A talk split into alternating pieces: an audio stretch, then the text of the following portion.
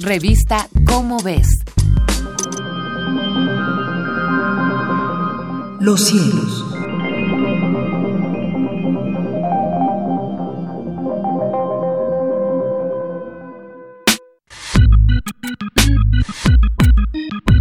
Soy José de la Herrán y tengo el gusto de comunicar a nuestro estimado auditorio las efemérides astronómicas que publica la revista Cómo ves de la Universidad Nacional Autónoma de México. Esto es para noviembre. Bueno, en el pasado, este mes ha sido bueno para la observación astronómica, pero con el cambio climático habrá que ver cómo se comporta. En fin, en el hemisferio norte, a las 22 horas justo hacia el norte podemos apreciar la constelación Andrómeda, donde se halla la galaxia espiral M31 muy parecida y vecina a la nuestra, la Vía Láctea. Bien, debajo de Andrómeda se halla Casiopea, constelación en forma de M y muy fácil de reconocer. En el hemisferio sur y sobre el horizonte se aprecia la estrella Achernar, principal y final de la constelación muy larga Eridanus, que es el río. De las lluvias de estrellas, la principal de este mes son las Leónidas, que consiste en restos del cometa Tempel-Tuttle. Estos penetran a nuestra atmósfera muy rápido, a 71 kilómetros por segundo, y dejan estelas azulosas pero de corta duración.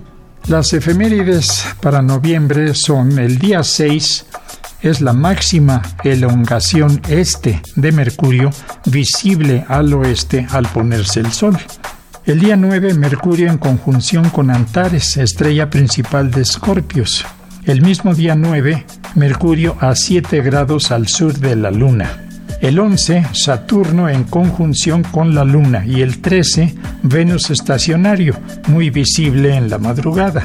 El 14, la Luna en apogeo, lo más lejos de la Tierra, a 404 mil kilómetros de distancia.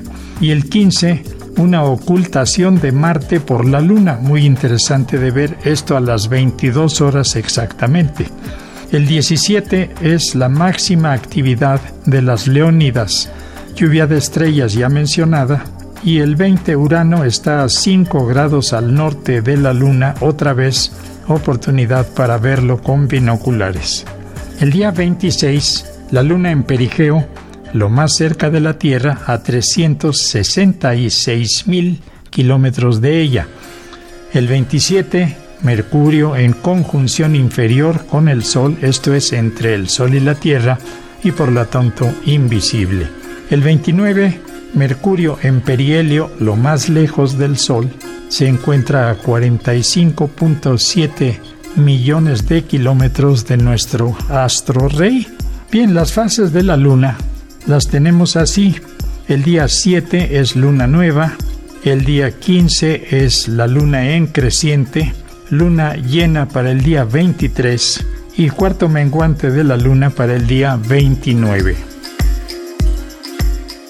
José de la Herrán se despide de nuestro amable auditorio, deseando a todos muy buenas noches, astronómicas, por supuesto.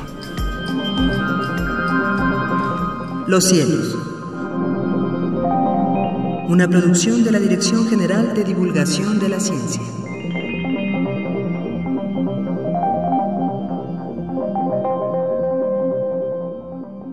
Revista Cómo ves